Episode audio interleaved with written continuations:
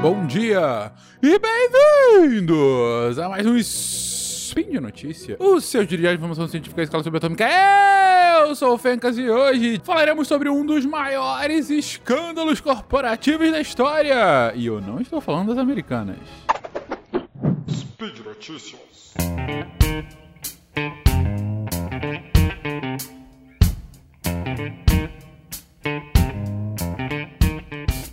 Queridões, o Brasil recentemente se viu envolto de um grande escândalo corporativo que foi o escândalo das Americanas, que está sendo, né?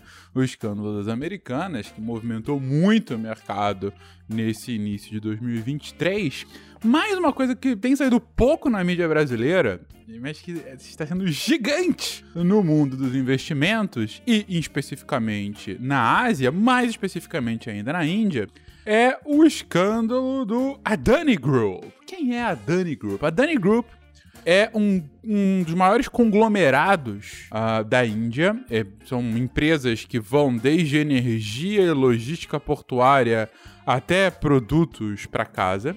E que é chefiada, na verdade, que tem propriedade, né? O maior investidor, o fundador e o detentor do maior número de ações, é um senhor chamado Gautam Adani que no início do ano chegou a virar o segundo mais rico do mundo, né? Ele chegou a ter uma fortuna própria de 126 bilhões de dólares em seu portfólio.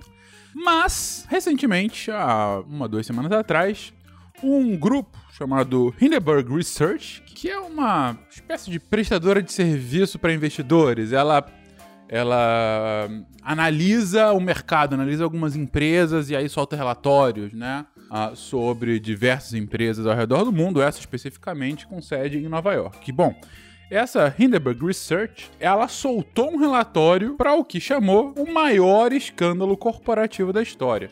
E aí ela destrinchou o Adani Group, é, falando que, primeiro, todas as empresas do grupo estariam com um valuation, estariam com uma valoração, o valor que os investidores estariam dando para ela, né, que estariam pagando por suas ações, seria muito mais do que ela de fato deveria valer. E aí ela explicita o porquê dessa, dessa bolha, né, quase uma bolha especulativa em cima desse grupo.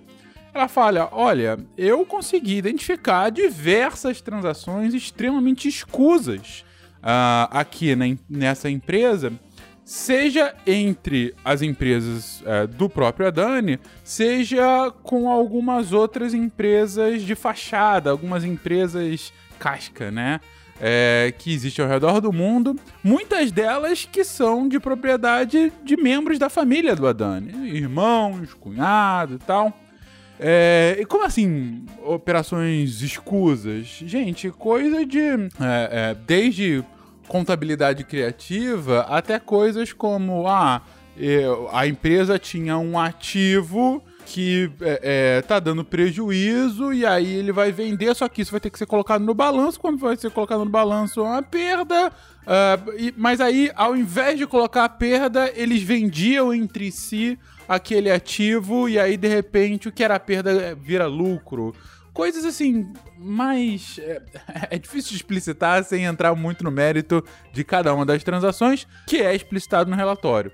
Mas bem, é, além disso, ele demonstra que. O, relatório dessa Hindenburg Research demonstra que muitas dessas empresas do Adani Group são de propriedade de poucos fundos de investimento que também têm laços com a empresa. Então, o que, que acaba acontecendo? Imagina que a empresa ela é vendida publicamente na bolsa. Só que 90% das ações da empresa são de um grupo específico. Significa que esse grupo específico controla 90% do valor da empresa. Se o grupo quiser vender muito baixas ações, 90% das empresas, dessa empresa vai ter a ação vendida muito baixa, então o valor da empresa como um todo vai ser vendido baixo. E vice-versa. Só que Só que, quando você pega uma empresa que. Isso não é crime, isso acontece inclusive com outras empresas. Inclusive, uma empresa não é listada, isso acontece na prática. Mas, por ser uma empresa listada, ou seja, que está na bolsa, você tem uma série de regulamentos, uma série de leis que a empresa tem que seguir para que ela não infle ou controle artificialmente o valor dela no mercado. Por exemplo, se eu tenho dois grupos de investimento que de repente começam a comprar e vender muito rapidamente as mesmas ações daquela empresa. E esse grupo está em um conchavo entre si.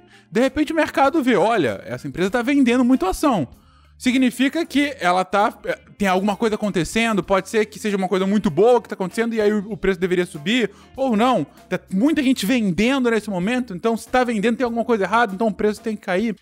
Dá para você fazer diversas manobras no mercado de ações é, caso você tenha um controle muito grande da empresa, para artificialmente é, é, controlar qual é o valor dela de mercado. E isso, claro, é ilegal, num limite. Nem sempre. Às vezes não pegam. Mas esse é o ponto. O ponto é que o relatório mostrava que, mesmo aquilo que muita gente não consideraria como ilegal, poderia ser imoral mas em geral ela acusa de fato a empresa de fazer manobras ilegais tanto na sua contabilidade quanto na compra e venda das ações e também uma série de outras práticas, inclusive com uh, certo conluio do governo indiano. Ela acusa esse grupo Adani a ter uma proximidade muito grande do governo com o governo indiano. Uh, tem uh, lá é, é, é, algumas, alguns contratos, né? Por ser uma empresa de energia, acaba, né, tendo, assim, uma proximidade quase que natural, né, né, com o governo, mas ela fala, olha, não é tão natural assim, ela, na verdade, é, esse, essa proximidade pode estar fazendo com que o regulador indiano não seja tão rigoroso, ou tenha alguma influência política aí para que a empresa a, a, possa estar fazendo coisas erradas sem ser é, investigada. Bem, o negócio é que chegou o relatório e caiu como uma bomba na empresa, no grupo como um todo, e talvez o maior significado disso foi a perda de valor de mercado da empresa como um todo. A gente tem, tiveram empresas que caíram de 10% a 50% nessas últimas duas semanas, e a própria riqueza do Gautam Adami caiu em mais ou menos um terço. O cara perdeu coisa de 40, 45 bilhões de dólares nesse espaço. É, gente, é muita grana. Muita, muita grana. Bom, é, no final do relatório, o Hindenburg uh, Research de, é, perguntou lá, fez quase 90 perguntas para a Dami, falando: olha, agora eu gostaria que você me respondesse, né? Eu tô aqui jogando várias coisas para eu quero saber, eu quero, eu quero ter mais informações sobre isso. E a Dani respondeu. E respondeu num tom, primeiro dizendo: olha, não é tudo isso que vocês estão falando, claro, né? E segundo, invocando muito o nacionalismo, falando: olha, eu estou sentindo um certo viés desse grupo americano que pode estar contrário ao grande desenvolvimento e crescimento econômico da Índia nos últimos anos, que muito disso é fruto do trabalho da Dani. Ou seja, isso pode ter sido apenas uma manobra para fazer com que o bastião, um dos bastiões desse crescimento indiano, pode estar incomodando outras empresas e daí estão querendo fazer com que a gente se ferre. Uh, não só isso, o grupo e outros uh, uh, analistas de mercado também colocam que, olha, é, é, é possível que isso seja uma manobra para que a gente esteja ganhando com a perda da Dani. Aí eu lembro vocês, lá para o final de 2020, início de 2021, que a gente teve aquele caso famoso da GameStop, vocês se lembram? Que a GameStop, aquela empresa de jogos, né, dos Estados Unidos, da América do Norte, é, ela de repente teve, começou a, ela, ela tava mal das pernas, começou a perder ainda mais valor de mercado. E aí, de repente, houve uma, uma mobilização de diversos investidores menores para fazer com que fundos que estavam ganhando com a perda da GameStop tomassem um tombo gigantesco, né? É a manobra do, do, do que o mercado chama de short, né? Que, enfim, Uh, em resumo, é quando você aposta que as ações da empresa vão cair. É, né? Então, eu ganho se a ação da sua empresa perde. Né? Bem resumidamente seria isso, né?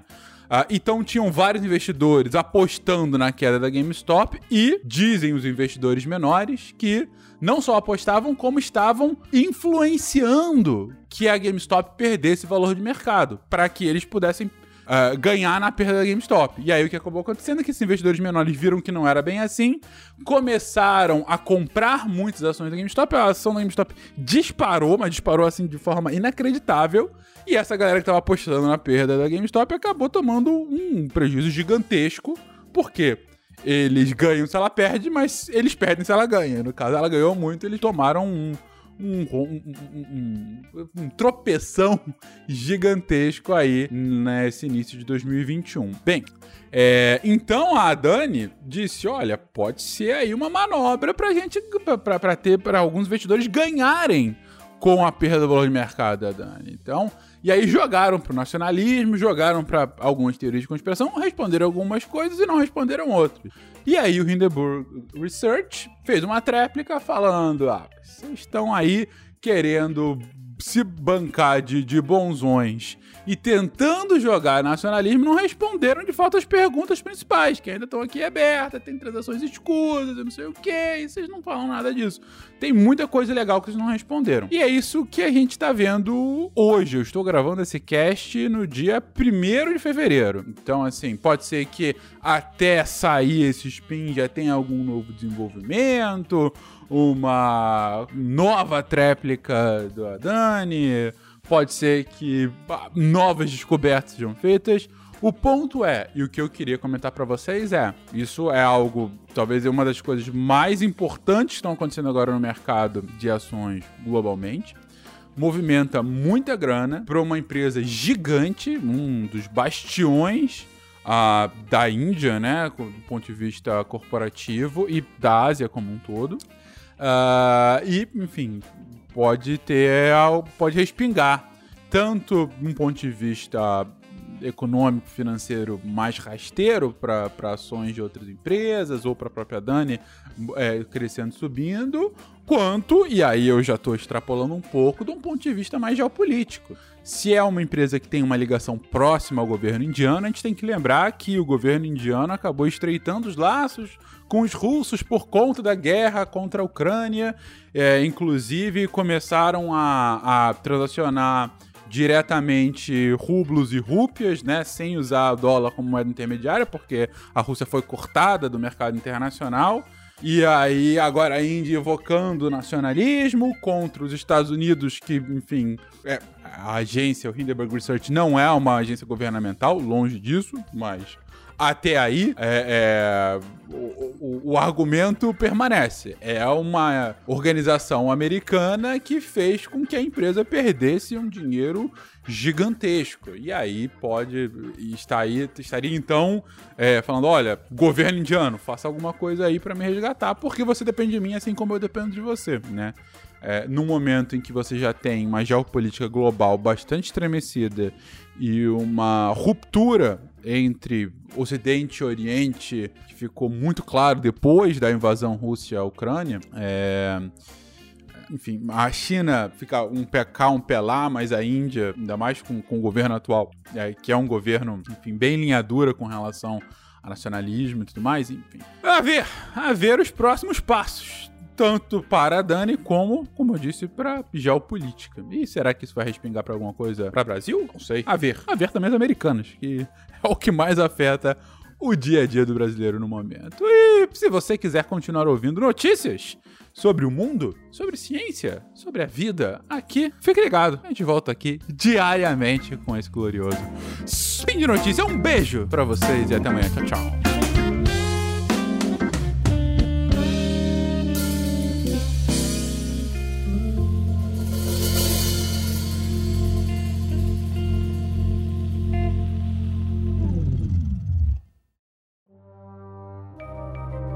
Este programa foi produzido por Mentes Deviantes. deviante.com.br.